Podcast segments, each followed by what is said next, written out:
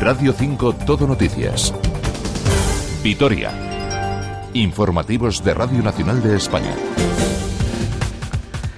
Egunon, muy buenos días, Álava, saludos de nuevo en este viernes 1 de marzo. Este domingo se cumplirán 48 años de la masacre del 3 de marzo de 1976, cuando cinco trabajadores murieron por disparos de la Policía Nacional de entonces a la salida de una asamblea celebrada en la iglesia de San Francisco, en el barrio de Zaramaga, en Vitoria. Este mediodía, el ministro de Política Territorial y Memoria Democrática, Víctor Torres, participará en una ofrenda floral ante el monolito que recuerda aquellos hechos. Estará acompañado del delegado del Gobierno en el País Vasco, Denis Ichazo, y de la alcaldesa de Vitoria, Maider Echevarría. Mientras tanto, la Asociación de Víctimas Marchó a Kiru quiere participar y asesorar en el proyecto de creación del centro memorial que se va a instalar en la iglesia en todas sus fases, desde el diseño hasta el contenido. También piden que se recuperen los restos que puedan quedar de la matanza. Julen Díaz de Argote, historiador. En el año 1976, esta iglesia estaba rodeada de un foso y creemos que en ese foso se pueden hallar restos de, de aquella masacre, casquillos de bala, pelotas de goma, cristales rotos de la propia iglesia.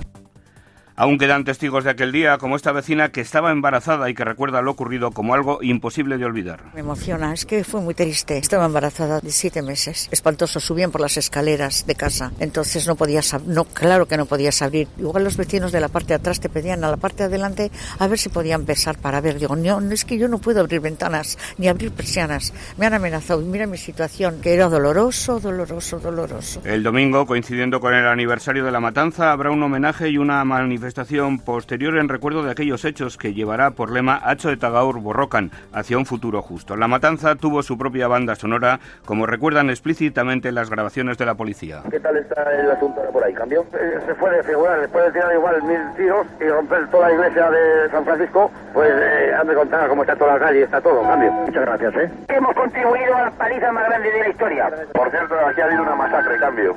De acuerdo, de acuerdo, cambio. Oye, pero de verdad una masacre, ¿eh? Buen servicio.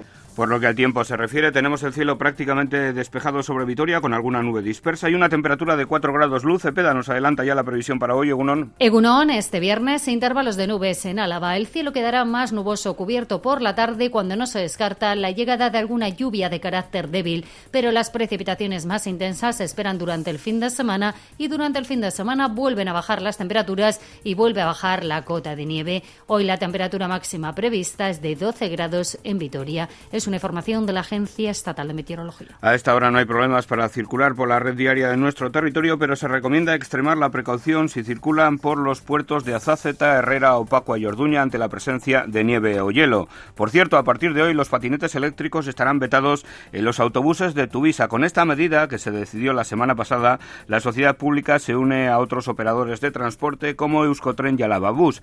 La decisión es consecuencia de los incendios atribuidos a las baterías de los patinetes que han llegado a causar daños físicos a algunas personas y daños materiales por fuego e incluso deflagraciones. La Asociación Vitoriana de Patinetes Eléctricos considera discriminatoria esta prohibición al entender que no hay una razón técnica que la justifique.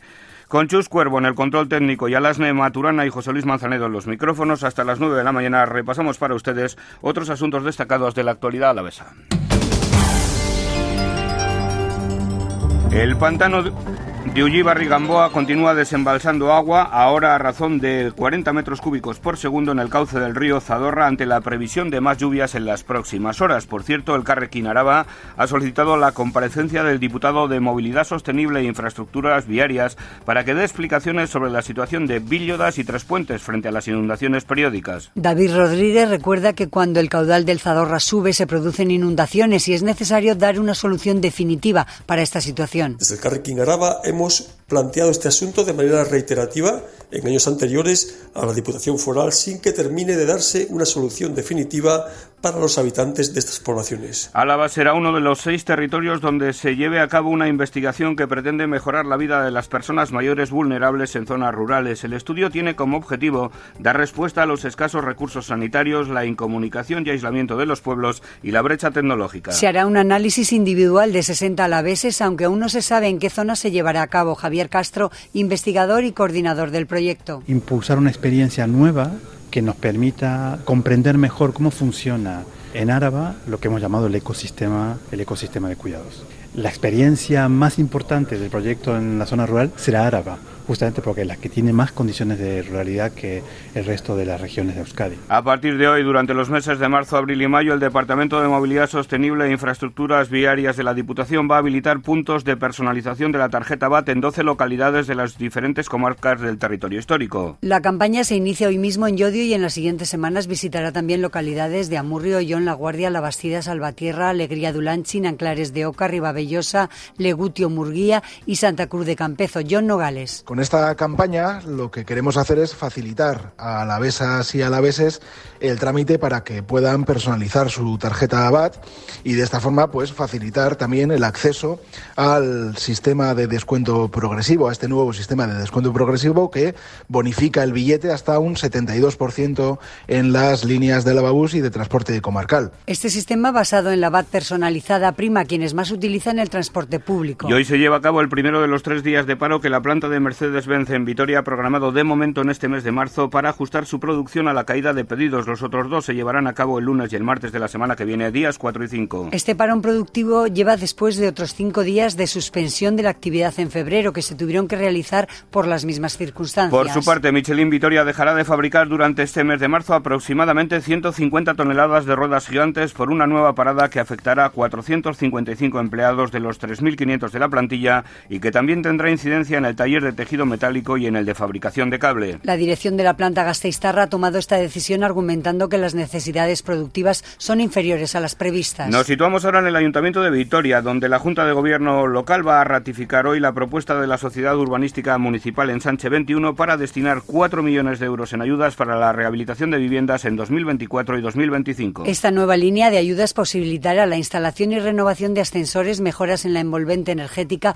obras de consolidación estructural, la restauración y conservación de edificios catalogados por interés artístico, así como la supresión de barreras arquitectónicas y la mejora del aislamiento acústico de edificios. Los barrios de Avechuco, Adurza, Arana, Navarra, El Anglo, Judimendi, Judimendi y San Cristóbal gozarán de mayor subvención por ser áreas degradadas. Más cosas, el Partido Popular ha propuesto crear en Álava una ventanilla única para emprendedores como ya existen en Vizcaya y Guipúzcoa para retener o atraer talento a nuestro territorio. Según Iñaki Oyarzábal, no es posible que la burocracia y las trabas frenen a quienes quieren emprender a partir de una idea. Álava necesita emprendedores.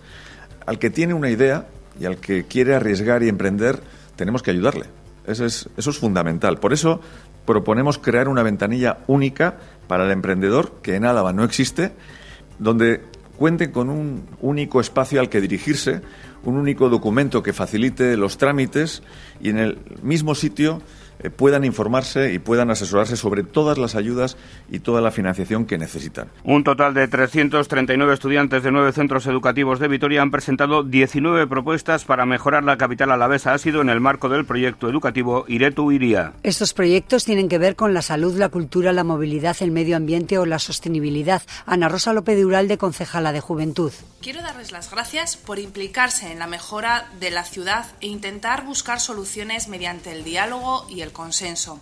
Es una de las bases de Iretu Iría, que los jóvenes puedan expresar sus preocupaciones e inquietudes y encontrar orientación y asesoramiento para resolverlas, sintiéndose así escuchados y con capacidad para decidir sobre un futuro mejor de Vitoria-Gasteiz. En deportes, hoy vuelve la Euroliga de baloncesto para el Vasconia que se enfrentará en Estambul al Fenerbahce turco. Lograr la victoria sería muy importante porque es un rival directo de los vasconistas para estar en el top 8. Juan Carlos Zendoya, muy buenos días. ¿Qué tal? Buenos días. Se vuelve la competición después del parón por la Copa del Rey y las ventanas eh, FIBA. El Vasconia juega esta tarde en Estambul ante el Fenerbahce en una nueva jornada de la Euroliga. El conjunto vitoriano ya con todos sus efectivos, salvo Diop, se enfrenta a un equipo de un gran potencial que ahora mismo tiene 15 victorias. Se comparte la clasificación con el sexto Olympiacos. Los turcos son séptimos, octavo es el Vasconia en solitario con una victoria menos. 14 tienen los hombres de Ivanovic. En apenas dos meses y medio se cierran las fases regulares de las dos competiciones, tanto en ACB como en Euroliga. Por tanto, todos los encuentros son decisivos para Dusko Ivanovic. Está claro, ahora es decisivo, ahora no hay mucho margen de errores. Ahora yo creo que cada partido puede ser decisivo si estamos en playoff o no estamos en playoff, como usted muy bien dicho, en dos competiciones. Así que hay que eh, pensarlo en, cada partido como partido más importante que se puede jugar. Sederkeski se encuentra ya recuperado. Ivanovic confirmaba que Diop será baja hasta final de temporada. El Vascoña viajaba en la tarde de ayer eh, en vuelo privado a Estambul. Mañana sábado viajará a la capital turca, a Gran Canaria, donde retomará la Liga CB el domingo. Esto lo que decía el entrenador montenegrino del Fenerbahce. Jugamos contra un equipo que, es, que se ha hecho para estar muy arriba que tenía muchos problemas de lesiones, problemas de cambiar de entrenador, pero ahora están jugando muy bien. Ahora ya todo el mundo sabe su rol y, tiene muchos jugadores de mucha calidad que pueden eh, eh, jugar situaciones uno contra uno, de pick and roll, de encontrar eh, buenas soluciones, muy, un equipo muy completo. A pesar del parón, Dusko Ivanovic confía en que su equipo haga un buen partido. Bueno, como dije antes, y, ya veremos, ganas todo el mundo tiene, tenemos ganas para jugar, cómo vamos a jugar, ya veremos, porque no hemos estado mucho, mucho tiempo juntos. Nosotros en este parón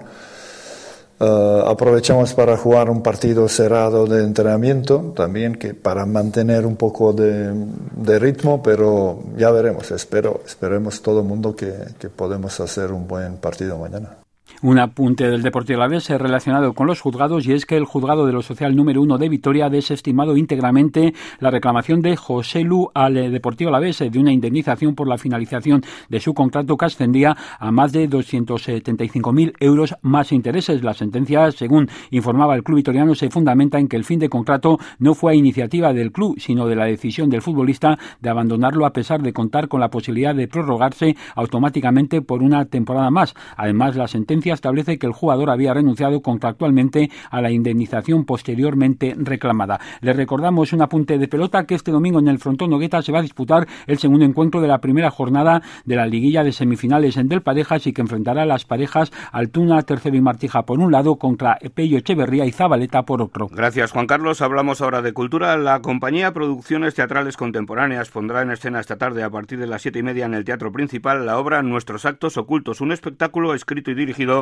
por Lautaro Perotti, protagonizado por Carmen Machi. En él se cuenta la historia de una mujer que no termina de aceptar su temprana enfermedad, aunque esto no le impide acudir junto a un fiel acompañante a la llamada de su hija responsable de un trágico acontecimiento. Escuchamos a la propia Machi y a Macarena García, madre e hija. Las familias es el gran temazo, ¿no? Yo creo que rompe un poco los esquemas de lo natural en lo que sería una familia. Se ven abocados a encontrarse por un acontecimiento y que intentan de la manera que pueden ser felices y encontrar llenar ese vacío por otro lado, con motivo de la exposición Malala, una alumna valiente que hasta el 18 de abril se exhibe en la Casa de Cultura Ignacio Aldecoa de Vitoria, hoy se celebrará un cineforum sobre la película Él me llamó Malala, con coloquio posterior con Josemi Beltrán, director del Festival de Cine y Derechos Humanos de San Sebastián, y la periodista y activista de derechos humanos Rosabel Argote.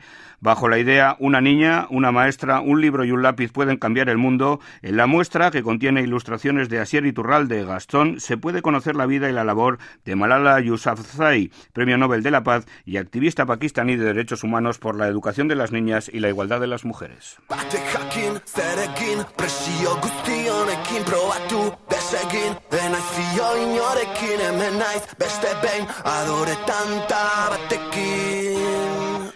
Y hoy terminamos con la música de dupla que a partir de las ocho y media de la tarde tomará parte en un concierto doble en la sala Jimmy Jazz de Vitoria en el que también estará Malux.